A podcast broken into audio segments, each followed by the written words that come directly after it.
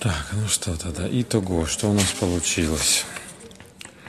Я попытался в прошлый раз объяснить, что та часть первой главы, которая до двух точек, она по факту выводит человека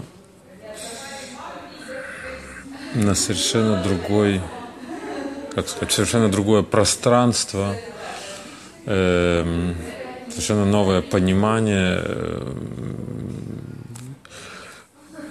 в области того, что называется работа над собой. С одной стороны,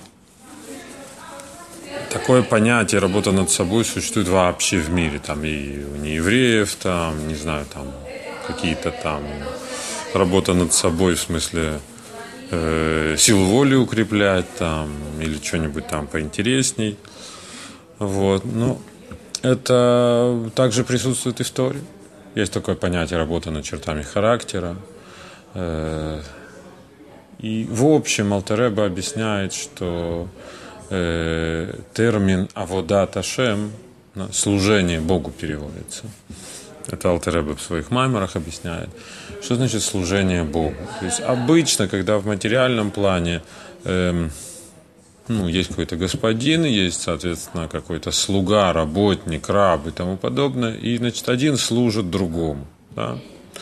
Ну, это, тут вопросов нет, потому что этот другой нуждается в чем-то. А раб для него делает эту работу, в которой тот нуждается. Да? Но как только мы переносим этот же шаблон на Всевышнего, возникает вопрос, ему ничего не надо. Он полное совершенство. Зачем ему нужно наше служение? М? В результате Алтереба объясняет, что здесь как раз имеется в виду скорее не служение в обычном смысле слова, то есть мы ему чего-то даем, а вода дословно переводится работа, то есть мы ему работаем. Более того, я намеренно сейчас неправильный падеж поставил, потому что в оригинале именно так.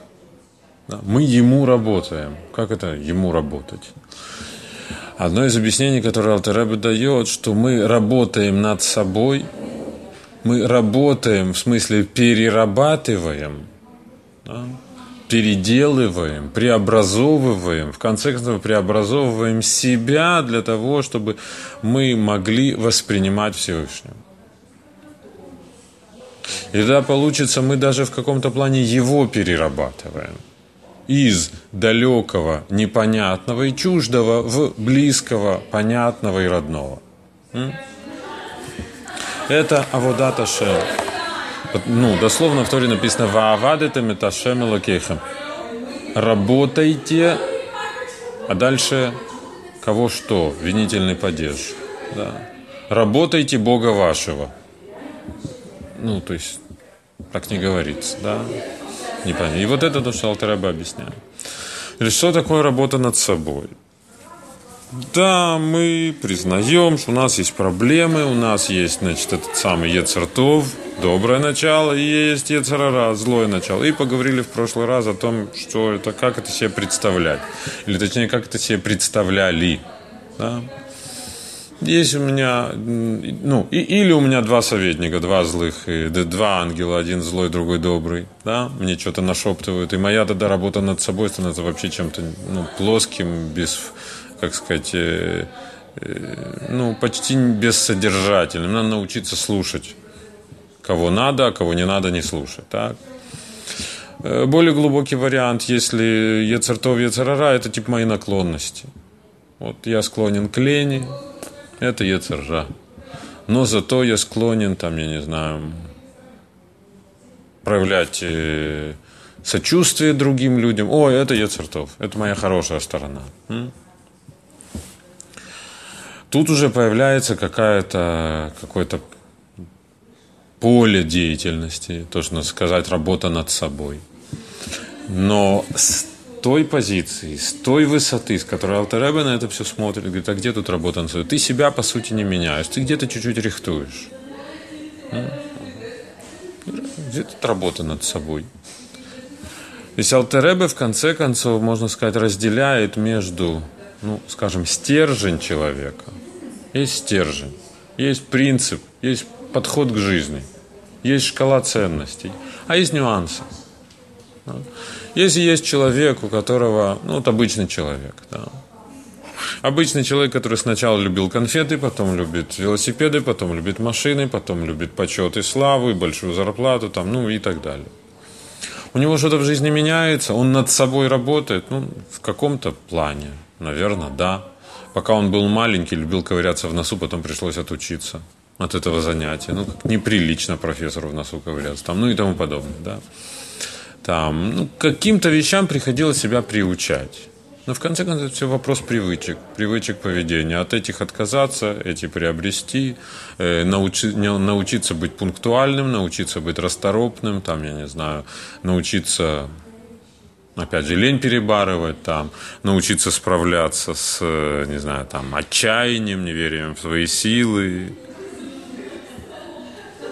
научиться не реагировать на лесть, ну, я не знаю, там и тому подобное. Да? Научиться выслушивать других – ну, по большому счету, вот как он родился, вот он родился, что он ценил в жизни? Чтобы ему было хорошо и приятно. С этим девизом он прожил всю жизнь. В этом смысле ничего не менялось. Он просто, э, узнавая новое, новые перспективы, да, узнавал новые перспективы для осуществления своей основной программы. То есть со стороны стержня, можно сказать, ничего не менялось. Над собой не работал. Себе ничего не менял, по большому счету. Ну и в принципе, а что, а разве я там могу что-то поменять? Действительно, там с какими-то нюансами, деталями в себе я могу справляться. Ну, глобально. Ну как, я это я. А как я могу поменять себя? М? Кто сказал, что это вообще надо? Теперь берем Тору, смотрим на еврейство. И на первый взгляд то же самое тебе Тора говорит. Ну давай, начинай что-то с собой делать. Да, с ленью придется справиться с тем, тем, тем, там, ляпаешь плохие слова про других людей, придется прекратить там и подобное. То есть вот детали, нюансы. М? Шлифуй себя, назовем это так. Работа по шлифовке себя. Хорошо, шлифовать надо, безусловно. Э, но может э, сложиться представление о том, что это и есть цель. Вот этот вот шлифовать, грубо говоря, праведник, еврейский идеал, это и есть такой отшлифованный человек. Приходит Алтереб в этой первой главе говорит, а, с одной стороны, каждый еврей должен стремиться к уровню праведника. Ну, тут вроде, ну, конечно, мы согласны. А потом Алтареба объясняет, что такое праведник. М? Человек, у которого нет злого начала, человек, которому вообще зло чуждо и так далее. И так... Говорит, ого. Это же человек с другим стержнем. М? Да. Это человек с другим стержнем. Как мне в себе поменять стержень? Я не могу. Поэтому, если бросить повествование на этом моменте, то получится, что Алтеребе не только не раскрыл какие-то новые перспективы э, духовного продвижения, а мы открыли Таню, потому что нам тяжело было шулханарухом, скажем так. Ожидали, что Алтеребе нас вдохновит. Потому что сложно, что-то не понимаем как. Вот сказали любить Всевышнего, как, там и так далее. Да? Что-то не получается. Тут приходит Алтереба и говорит, мало этого, а тебе еще, еще вот это надо, еще вот это надо, еще вот это надо. И вообще тебе ставят невыполнимую задачу. Точка. Говорит, ну все, осталось только завернуться в простыню и ползти на Сурско-Литовское, потому что шансов нет. Поэтому это нельзя тут бросить. И Алтареба сразу говорит, стоп, родной. Ты видишь это как невыполнимую задачу, потому что в твоем представлении ты один. У тебя один стержень. И ты сам себе другой стержень дать, естественно, не можешь. Начать любить то, что ты не любишь, не получится. Да? Тем более речь идет не про умозрительную, такую рациональную любовь. Да? Э, не про любовь ко Всевышнему, в смысле, я всю жизнь любил котлеты, а теперь я просто узнал, что буду соблюдать Тору, так будут у меня эти котлеты. Да? Поэтому люблю Тору, ну, условно. Да? Ну, так еще раз, система ценностей не поменялась.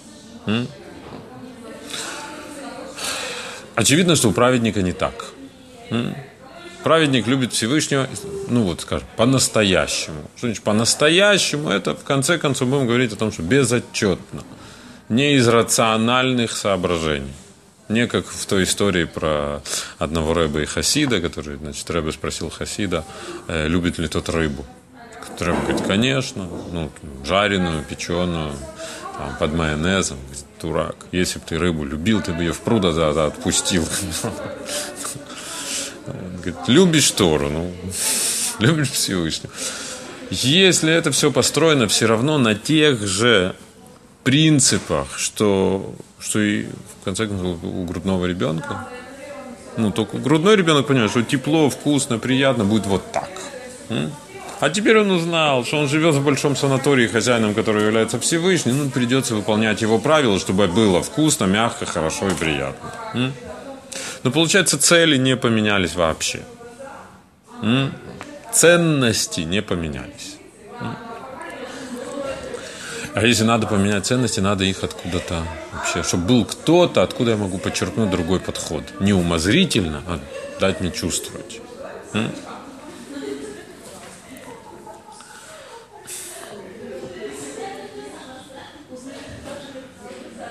На первый взгляд, хотя тут есть лазейка. Не вопрос, надо пойти к праведнику. В принципе, что и делаем. Да? Для этого нужен рэб. Чтобы от рэба получить представление, вдохновение. Ну вот у меня нет любви ко Всевышнему. У меня вот приземленная система ценностей. Надо пойти к рэбу. Да? Посмотреть, как праведник молится, как праведник кушает, как он вообще говорит, как он живет. И это, и это на меня повлияет. Оттуда я смогу подчеркнуть. М? Смогу, смогу, однозначно, ну, без сомнений. Более, в принципе, это такая перво, первоочередная задача в контакте с праведником. Приобщиться к тому, чем он живет. Более того, в, там позже в, в письмах Алтереба говорит об этом, что э, Алтереба этот есть так известное 27 письмо, письмо под номером 27, э, которое посвящено теме смерти праведника.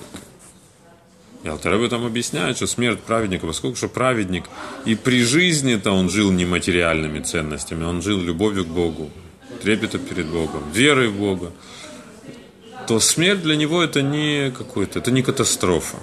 Да? Это, собственно, продвижение в том же направлении. И для всех его последователей, этого праведника, это вообще еще новый шанс совершенно по-новому приобщиться к тому, чем праведник живет. Потому что пока он был жив в материальном плане, он и его жизнь была ограничена материальной оболочкой, скрыта за материальной оболочкой, а после смерти это появляется к этому прямой доступ. Душа праведника получает возможность напрямую влиять на души своих последователей, и наоборот, души последователей имеют возможность напрямую подчеркнуть от тех вещей, которыми живет праведник. И момент э, годовщины смерти повторяется из года в год, поэтому это уникальная дата, там и на могилы праведников ездят, там и так отмечают. Да? Из этого письма видим, что, что получают от праведника – вот это вдохновение, заряд, как это сказать еще раз? Ну, возможность приобщиться к чему-то, чему я сам не обладаю.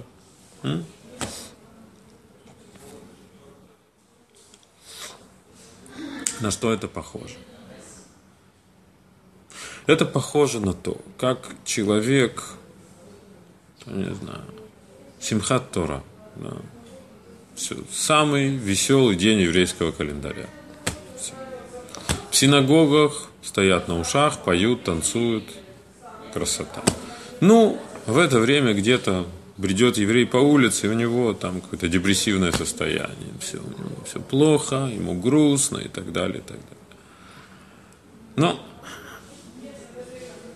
если его кто-то затащит в синагогу все-таки. Да? Вот понять пока что – чему они там радуются. Он, он еще не может. Да? У него своя жизнь, у них своя жизнь. Радость, э, окончание цикла изучения пятикнижия. Причем тут? Это вообще, где я, где моя жизнь, и при чем тут это? Не трогает. Ну что, наверняка, если он все-таки окажется в синагоге, э, есть такая штука, что люди, как это все-таки, мы как, э, ну, наводка действует одного на другого. Все веселятся, тебе становится веселее. Все улыбаются, и у тебя на лице появляется улыбка все скачут, и у тебя что-то там в ногах появляются какие-то импульсы, ну, тебе становится весело. Особенно, если тебя еще и взяли и затащили в этот хоровод. Все, тебе весело, тебе классно. Единственное, что вроде человек приобщился к этой радости. Но на утро, когда он проснется, наверное, в принципе, опять проснется своим депрессоном. Лишь с воспоминанием, что вечером все-таки было хорошо. Как-то так чудесно, я от чего-то радовался, хотя сам не знаю от чего. М? То есть, если мы представим человека, который в принципе, приземленный, обычный человек, который живет материальными вещами, материальными ценностями, даже соблюдает Тору, ну, потому что ему объяснили, что, смотри, ты хочешь иметь, как я сказал, вкусную котлету, тогда, смотри, ну, а иначе, если ты будешь идти против Всевышнего, будешь работать на аптеку, не хочешь, правильно? Ну, значит, надо филин, и кашрут, и шаббат, и все, начал соблюдать. Такой себе, в принципе, праведный еврей в каком-то плане, да все делает, все нормально. Но ценности его, ценности его, в принципе, приземлены, ценности обычного приземленного человека. Он, может быть, даже искренне молится. Он молится искренне Всевышнему говорит спасибо. Всевышний, спасибо тебе, что у меня такая зарплата. Спасибо, что я тут вот выздоровел. Спасибо, за те блага материальные, которые я получаю. Я понимаю, что это в конце концов от тебя Всевышний зависит, поэтому спасибо тебе. Я думаю, ты искренне делает.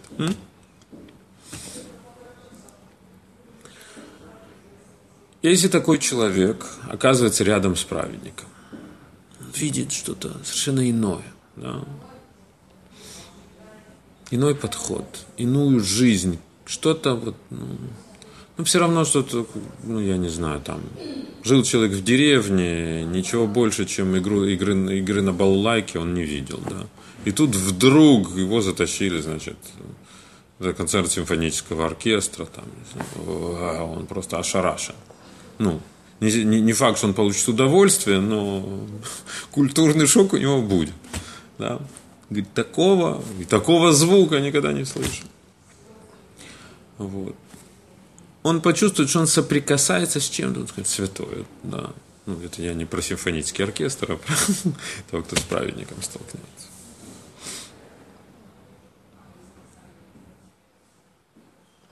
Есть история про одного, значит, э, извозчика. Еврейский балаголу.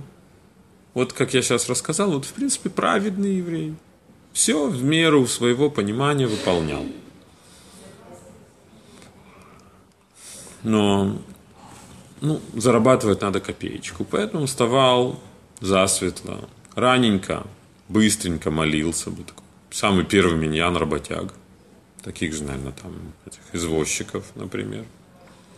Вот, они быстренько молились и раз, расходились по городу, значит, искать клиентов.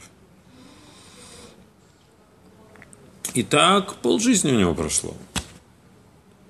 Тут однажды, при, значит, ему попался такой неожиданный клиент, какой-то хасид там был проездом, вот, который, значит, э, сказал, давай, я тебя, ну, у него бизнес, видимо, в этом городе какой-то был, поэтому он этого извозчика нанял на целый день.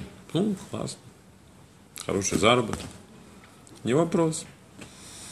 Вот. Но, ты знаешь, сперва мне надо так, отвези меня в Микву, там, отвез его в Микву. Потом мне надо помолиться давай, едем в синагогу, я помолюсь, ты меня подождешь. Ну, а этот, значит, извозчик, он, как правило, в... днем в синагогу не попадал. То есть раненько утром помолился, а потом уже ближе к вечеру, там быстренько Минха и молитва. Вот. Может, там были еще люди, которые в середине дня молились вдумчиво и так далее, но он их не видел никогда. А тут, значит, этот хасид его вот, э, ну, так получилось, значит, пришлось заехать в синагогу и ждать, пока тот помолится. Ну, сколько там молиться? Говорит, ну, полчаса. Полчаса прошло, час прошел. Вот смотреть, что происходит. А тут молится. Полтора часа прошло. Тут молится, что такое? Ему интересно стало, любопытно, он стал смотреть. Он увидел, он увидел молитву, которую никогда не видел в жизни. Ну, то есть лицо, интонация, не знаю. Ну, то есть было видно, насколько человек там, он где-то погрузился туда, в молитву, в эти слова, насколько его они трогают. Там у него лицо сияет, не знаю, из глаз слезы текут. То есть он говорит, что, что случилось? Ну, он, да, так вот этот самый культурный шок, да посидел еще, а тот еще и с Негуном молился и так далее. Того так проняло, то есть он почувствовал, он почувствовал, что просто тема молитвы вообще, он, не, ну, он вообще не знал об этом ничего. Не, он молился, он читал Сидур каждый день и даже что-то думал там. И даже искренне, Всевышний, каждый день я тебе молюсь, ты владыка мира там, чтобы у меня была парноса, чтобы у меня были хорошие клиенты, чтобы дети были здоровы там. Ну, все как положено. Он молился, искренне молился. Но он понял, что есть какая-то вообще молитва совершенно другого плана, которая вообще мимо него прошла. Он был так поражен, и это его так задело, что он уже этого, этого хасида, уже этот день прошел, этого хасида уже там в городе не было, этот извозчик извозчиком, он не мог себе места найти. Он мучился. Он, он не мог больше, опять он брал сидур, как обычно, пытался молиться. Он понимал, что это вообще ерундой какой-то он занимается. Это вообще не молитва, потому что он видел, что такое настоящая молитва. И он пришел жаловаться Равину. Так и так. Я, Рэбе, я, я, не, я не могу больше работать извозчиком. Я мучаюсь, как я целый день с этими лошадьми, а тут в синагоге что-то другое происходит. Я, я места себе не нахожу, я не могу успокоиться после этой истории что делать. И Рави нашел выход. Значит, чтобы этого извозчика взять на работу в синагогу, чтобы он был шамасом. Ну, там, сидуры разносит, там, свечки зажигает, там, следит за порядком синагоги, шамас. Все, тому понравилось. Он стал шамасом. Он получил возможность видеть людей, которые молятся со вкусом. Видеть людей, которые учатся со вкусом. Работал шамас. Рэб Рашаб, когда пересказывал эту историю, или при Рэб Рашабе пересказывали эту историю, Рэб Рашаб потом маленькое замечание. Есть, с одной стороны, вроде жизнь человека перевернулась. Сказал, вроде бы. На самом деле, говорит, но он же остался таким же поленом, как и был. Что поменялось? Он лишь увидел, что можно по-другому. Это не значит, что он стал другим. Он соприкоснулся, его затронуло. Жить как раньше он уже не мог. Но это не значит, что он стал, в конце концов, так, так же молиться, как тот хасид. М? Аналогично, можно получить какое-то вдохновение, заряд от праведника. Да? Вопрос, что это реально в тебе поменяло? Стал ли ты другим? М? стала ли хотя бы чуть-чуть шкала ценностей, которая у праведника хоть чуть-чуть изменила ли твою шкалу ценностей, и ты начал чуть-чуть любить то, что он любит. М? Понимаешь? Теперь.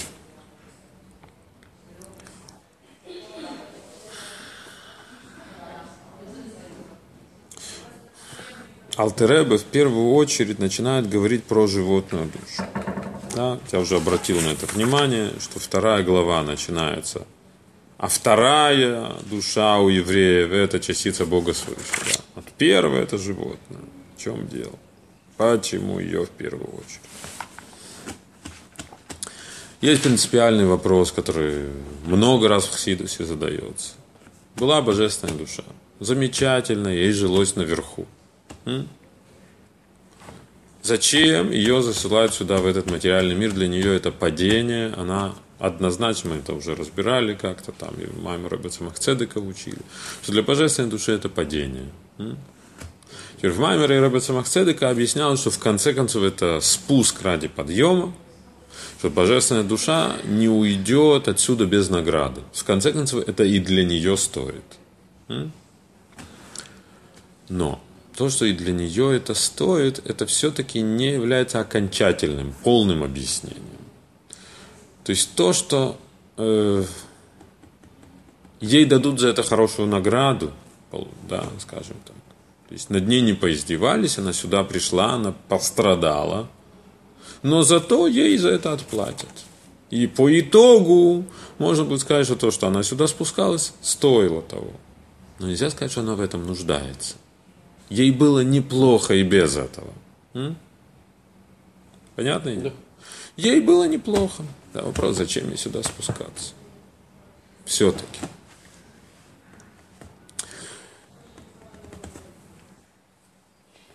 Ответ ради животной. Божественное без животной прожила бы. А вот животное без божественной так и осталось бы животное. Идея в том, что цель этой самой работы над собой, и глобально получается цель вообще всего служения, когда соединяется божественная и животная душа, и божественное влияет на животное.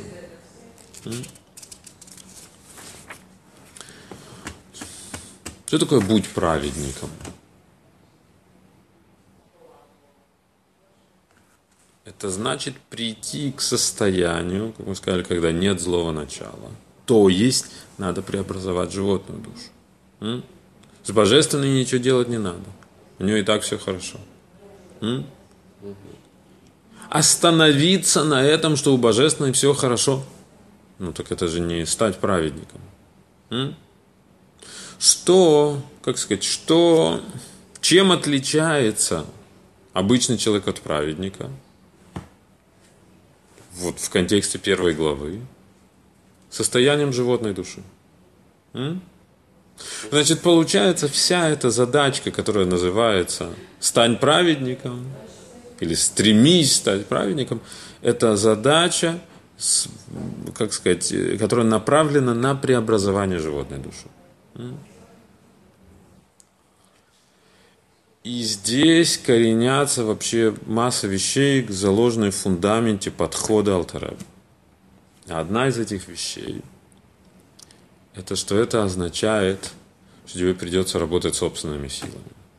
Просто получить от кого-то вдохновение, зарядиться, постоять рядом с кем-то, кто э, самозабвенно молится – и на тебя это как-то повлияет. Постоять рядом с другими, которые веселятся, и тебе тоже станет весело.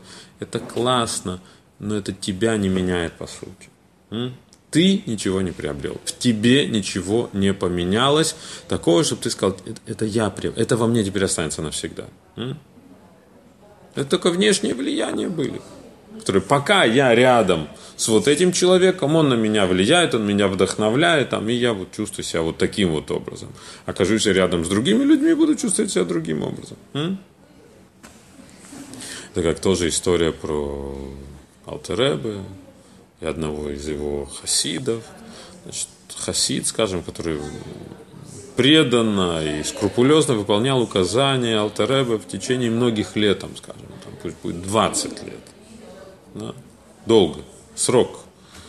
И тут он увидел э, молодого хасида, другого рэба, который молился в синагоге. И молился так, как сказать, ну, от него можно было бы это самое, щепки зажигать. То есть пылает человек, явно, то есть просто уровень, да. И этот хасид вдруг задумался, вот этот молодой парень, хасид своего рэба. Там от горшка два верка уже так молится.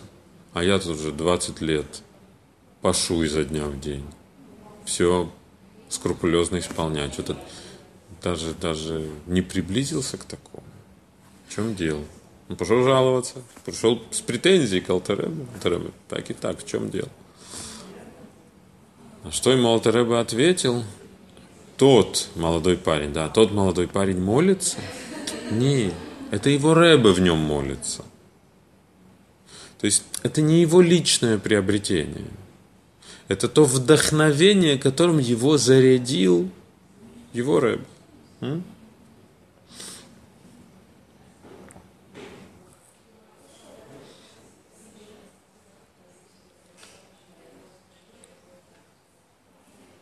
Тогда получается патент просто быть рядом с кем-то, от кого-то зарядиться, это вообще не выход.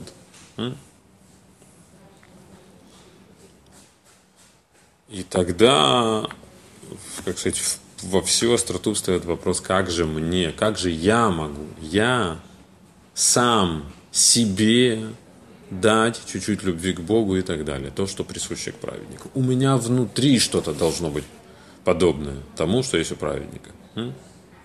Вот это идея двух душ.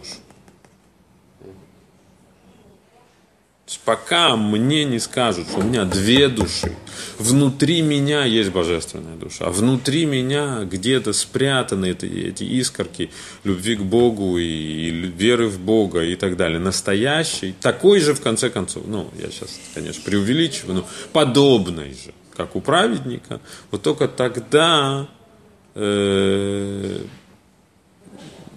возможно говорить о о работе над собой в, в контексте Тании. То есть мне надо показать, я могу. Как я могу к этому двигаться. Просто сказать, вот классная цель, давай.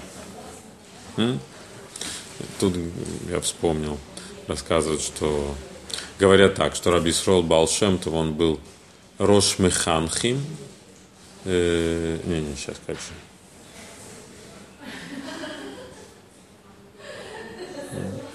Ханхим, наш Мадрихи. Есть э, воспитатели, есть наставники. И вот, каша в голове. Э, что Раби Исрол Балшемтов, он был такой первопроходец воспитателя, а Алтереба первопроходец наставников. И в чем разница? Дальше приводит такую метафору, что Раби Исрол Балшемтов показал на высокую крышу на которую мы можем забраться, а Алтереба представил лестницу. То есть Раби Срол Балшемтов показал вершину. Классную, привлекательную, замечательную. И заявил и дал многим евреям поверить в это заявление, что это всем доступно. Пришел Алтереб и показал, как к этому двигаться. Метод какой-то, шаги, Но вот эта штука, э, работа собственными силами для Алтереба – это принципиальная вещь. А для многих польских праведников, польских лидеров хасидизма, наоборот, принципиальная вещь была, что они этого избегали. Там, наоборот, в основном пользовались методом, что праведник вдохновляет других. Даже они говорили такую интерпретацию, написано, что э, цадик бы ему носой ихе. Написано, праведник верой своей живет. Но ихе живет, можно поставить другие огласовки, тогда получится ихае. Праведник верой своей оживляет, вдохновляет, вдыхает жизнь в других. Приди, побудь рядом с праведником, посмотри на него, послушай его, и это тебя вдохновляет. Еще раз, это однозначно, этот эффект есть. Вопрос, достаточно ли этого. На этом с этого все только начинается, или это и есть финиш?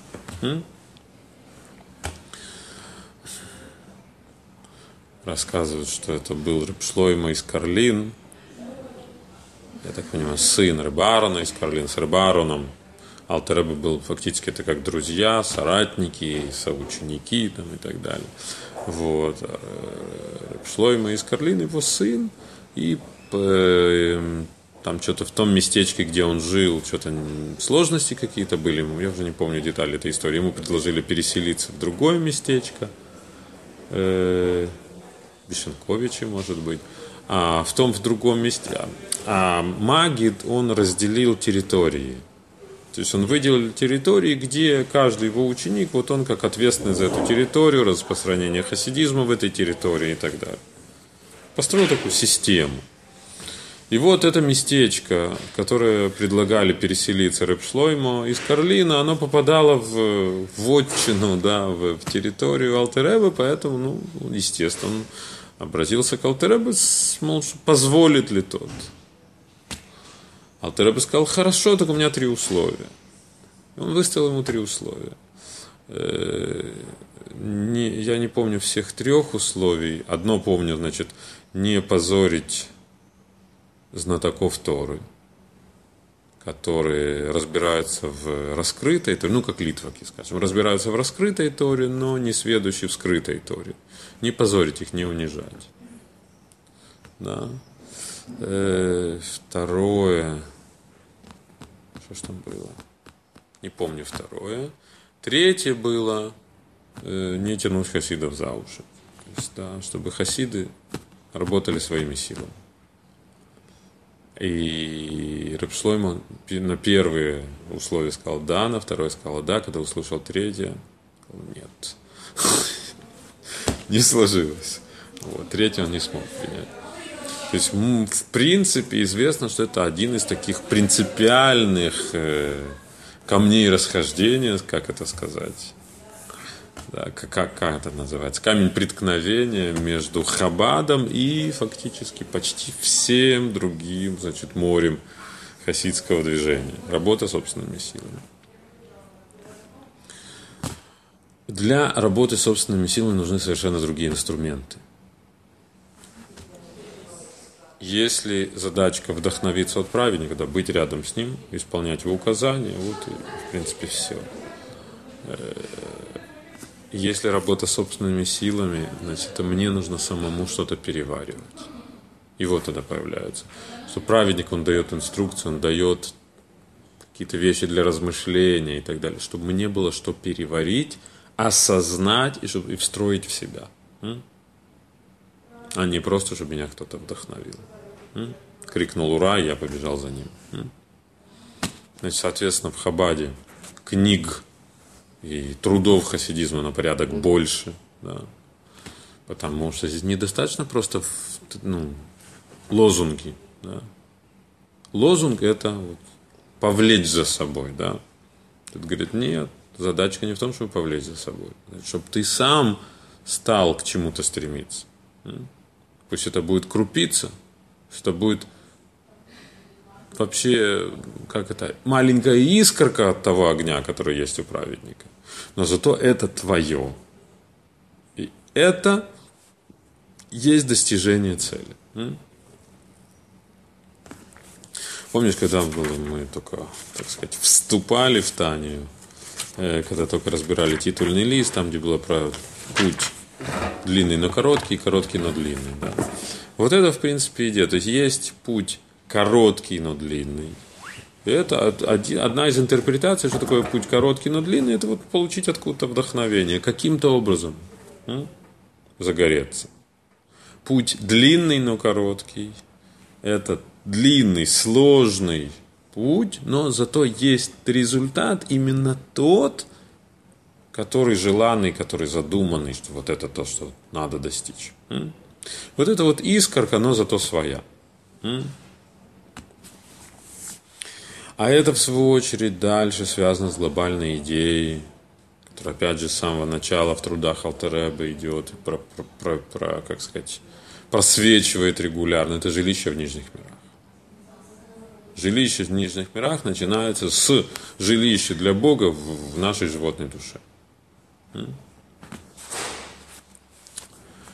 Э, есть беседа беседа Рэбе замечательная, которая вся построена вокруг истории про Рабисрол Балшемтов, что Рабисрол Балшемтов, значит, одно время, когда он еще был скрыт, не, не раскрылся как явный там, лидер чего-то и так далее, вел жизнь скрытого праведника. И вот он ходил по местечкам, изображал из себя такого простолюдина, спрашивал евреев, как дела, слышал от них, Слава Богу, и это написано там просто громадный, как сказать, шум дела на небесах. Сколько прославлений сказали евреев, рассказали евреи, простые евреи, искренне, насколько искренне сказали, слава Богу, и так далее. Вот. И однажды, значит, Раби Исраил Балшемтов пристал к Порушу. Поруши – это были такие отшельники.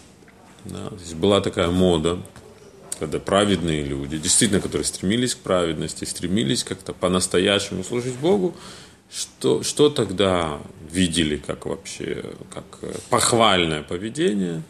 Значит, была мода на такой пришут, на отшельничество.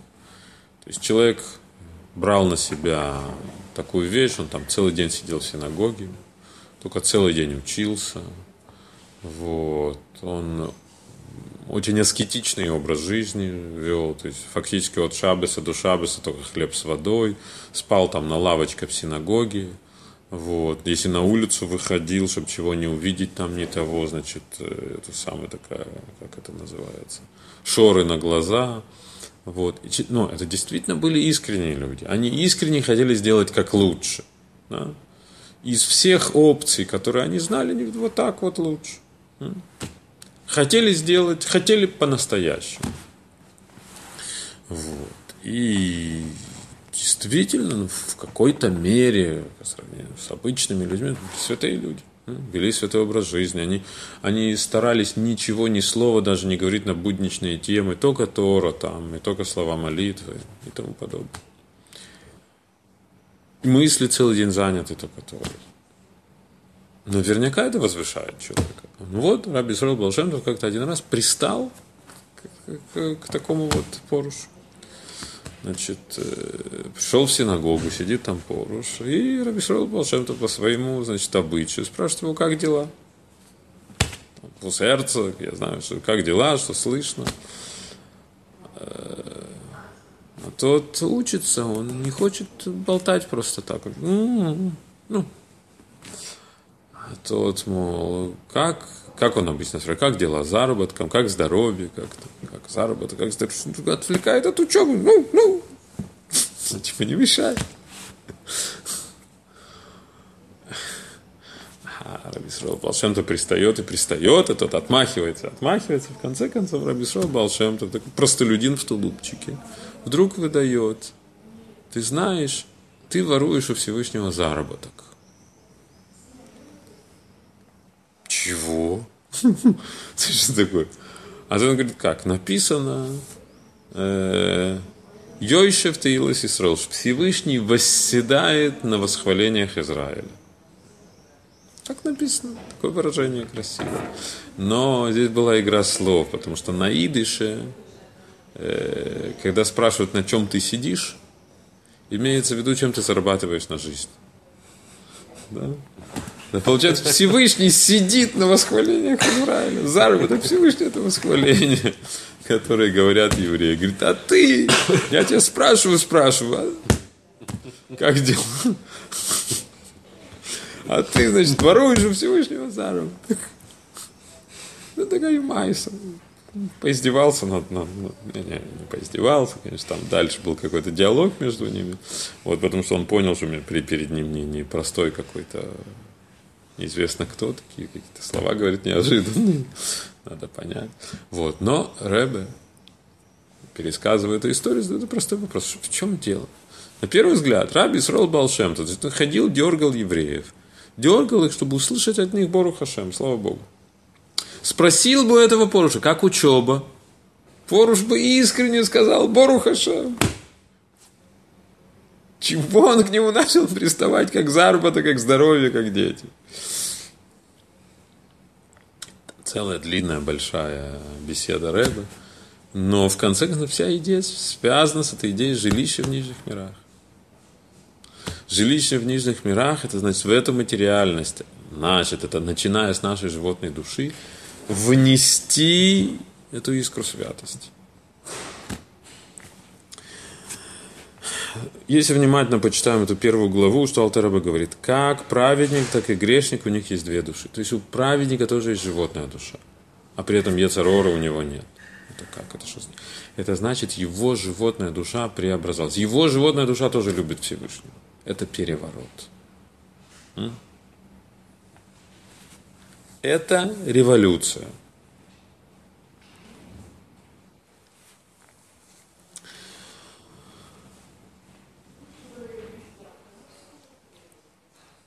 Но по Алтеребе еще раз это, это есть цель. Пока ты просто приучил свою животную душу, говорит, давай, ты Тору поучи, а я тебе потом мороженое дам. Ты не поменял животной душе ее, ее ценности. То, что она любила, то, к чему она стремилась, это и осталось. Ты там ничего не поменял. М? Поступки хорошие есть, отлично, не вопрос. Человек уже соблюдает что-то, исполняет шулханарух, вообще супер. Но если мы говорим про финишную цель, что желанно Всевышнего, чего мы в конце концов достигли, мы хотим прицениться, мы вообще идем в этом направлении или нет, должны понимать эту цель. Получается, цель – это преобразование животной души.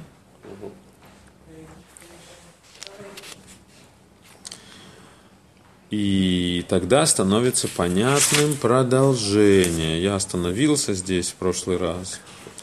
И Алтаребе объясняет, что же еврейская животная душа, она из клепат много, из искрящейся клипы. Это значит, что в ней есть плохие черты, но в ней же есть и хорошие черты, искорки. Да?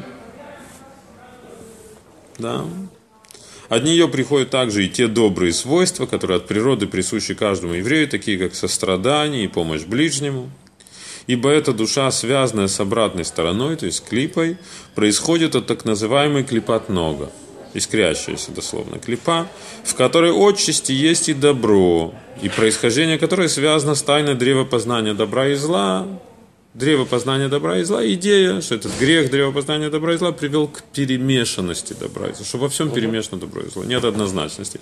Это, это древо познания добра и зла, это как раз символизирует клипот нога. Вот это вот клипа, которая относится разрешенные вещи, например, да, которое неплохое, вроде не хорошее, можно использовать и так, и так. Вот эта самая еврейская животная душа, она из этой клипы. И дальше совсем непонятный пассаж начинается. Однако души не евреев сразу. Какая нам разница, какие души у неевреев? Причем это сюда? Зачем нам сейчас надо про неевреев? Однако души неевреев происходят из остальных совершенно нечистых клепот, в которых нет добра, совершенно... Еще раз, если читать поверхностно первую главу, то я уже говорил, куча вопросов. Чего вдруг сюда вклинивается история в двух душ срочно? Потом, почему в первую очередь про животную? Зачем нам вообще сравнивать происхождение нашей животной с нееврейской животной? Какая разница? М? Но это все Тареба бьет в одну и ту же точку. В тот момент, когда мы узнаем, окей, мы евреи, у нас есть Тора, надо исполнять Тору и заповеди – ну, значит, нам надо какие-то внутренние резервы. Как называется внутренний резерв, позволяющий нам исполнять Тору? Ецартов. Доброе начало. Злое начало или просто, просто животная душа тянет нас за колбасой, но надо, чтобы что-то нас тянуло в другую сторону, иначе не справимся. У нас есть Ецартов. Отлично. Значит, на первом этапе представления о евреи, что такое еврей? Это не еврей, которого нагрузили добрым началом. М? Ну, вроде, почему нет? Если надо, чтобы появился человек, который исполняет заповеди. Берем обычного человека, нагружаем его достаточно сильным стремлением к исполнению заповедей. Да, конечно, там будет внутренняя борьба, но главный результат.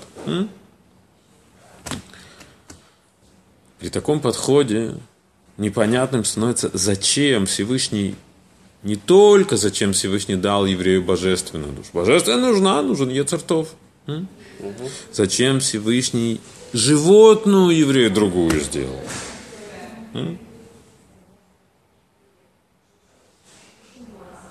А Таребе напоминает нам, у еврея не только божественная душа, у еврея животное не такая, как у нееврея. Это вопрос, зачем? Зачем Всевышний напрягался, подбирал еврею другую животную душу? Есть и задачка, еще раз, есть и задача, которую ставит перед нами Тора. Как, к сожалению, очень многие люди себе представляют, что, что от меня хочет Тора? Ну, чтобы я взял Шулханрух и исполнял. Это цель минимум, и это же цель максимум. Буду все исполнять, вот это и называется праведник. Все, цель достигнута. М? Для достижения такой цели не надо было делать нам другую животную. Надо было дать достаточно сильную божественную, которая будут силы перебарывать животную и заставлять нас правильно поступать.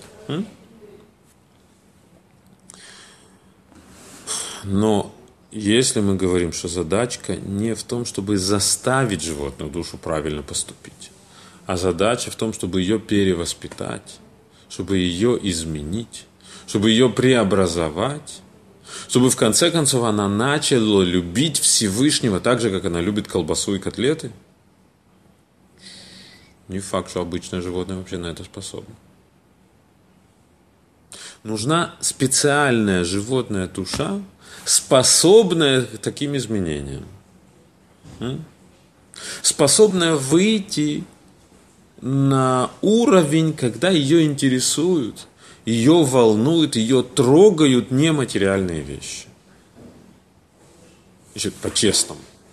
Не, как я до этого описывал, мол, тебе важен Всевышний из отношения с Ну, конечно, потому что, в конце концов, понимаю, без Всевышнего колбасы не будет. Да, так это, ну, это не значит, что тебя действительно волнует Всевышний чтобы животное начало ценить божественность. Это что-то вообще из, из, из, из, извне, из, вне ее мира, вне мира животной души. Нужна специальная, особенное животное, которое способно на такое чудесное преобразование. М? Это еще один довод в ту же самую копилочку. Копилочка, на которой написано идея, что Всевышний от нас ждет э, на иврите это называется авода пнемит, внутренняя работа над собой. Изменение не частностей и деталей и нюансов нашего поведения или привычек, а изменение самого стержня. На первый взгляд Алтереба делает революцию вот, в, еврейском мировоззрении, но на самом деле это не революция, это же прямо в Торе написано. Потому что давным-давно мудрецы сказали по поводу шма – написано, «Веоавте сашем элокеха, люби Всевышнего, бехол левавха, всем сердцем». И там написано все сердце, левав с двумя бет. Есть просто сердце. Слово просто сердце это лев, сердце. А там написано левав, левавха, твое сердце. Такое сердце сердечное. Да. Мудрецы здесь видят намек. Это, ну, то есть это не, Алтеребе, не Хсидус, это на уровне Геморы. Да? Что значит Бехол Левавха? Двумя твоими сердцами, правой и левой половинкой сердца. Алтереба дальше будет объяснять. То есть, Андера говорит, и твоим, ну, Гемора говорит, и твоим Ецертов, и твоим Ецарара. Гемора смотрит, что правая половинка – это там, где сосредоточен Ецертов, левая – там, где Ецерара, и они вот борются, а цель, чтобы был, любил Всевышнего обоими половинками твоего сердца. И Ецерамтов, и Ецерарама. Как можно Ецерарама, как можно Ецера, чтобы Ецерара любил Всевышнего? Это нонсенс. Да? Но в, в той терминологии, которую нам предлагает Алтеребе, мы потихоньку уходим от названий Ецерара и Ецертов – Потому что Ецарара – это лишь проявление, одно из проявлений животной души. А Ецаратов – это лишь одно из проявлений божественной души. То это не просто две тяги и все. А у меня одна душа, в которой присутствуют эти две тяги. Это две целые системы, две души. Со своими чувствами, со своим мировоззрением, со своей системой ценностей. Две целые полноценные души. Одна больше проявляется в правой половинке сердца, другая больше проявляется в левой половинке сердца. И тогда то, что сказали мудрецы, что любовь ко Всевышнему должна достичь уровня, что ты любишь Всевышнего обоими половинками сердца, то есть, что и животная душа тоже начала любить Всевышнего. Это, собственно, то, что говорит Алтереб.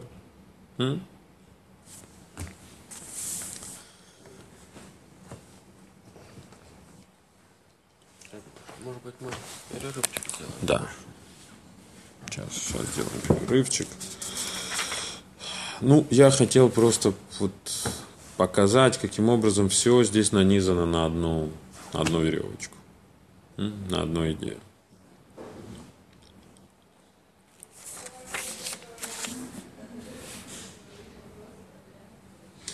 Ну, еще раз, для... В чем проблема? Проблема в том, что как мы, так и, в принципе, любой человек, который сталкивается с подобными идеями, у него сразу первый вопрос, а как?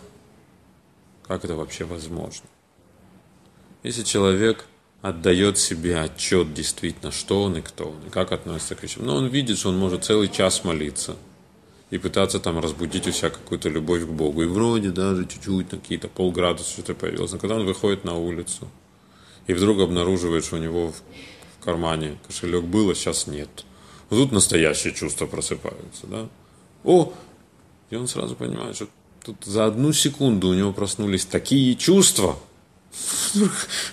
Молиться он может часами, и такого не будет. Правильно?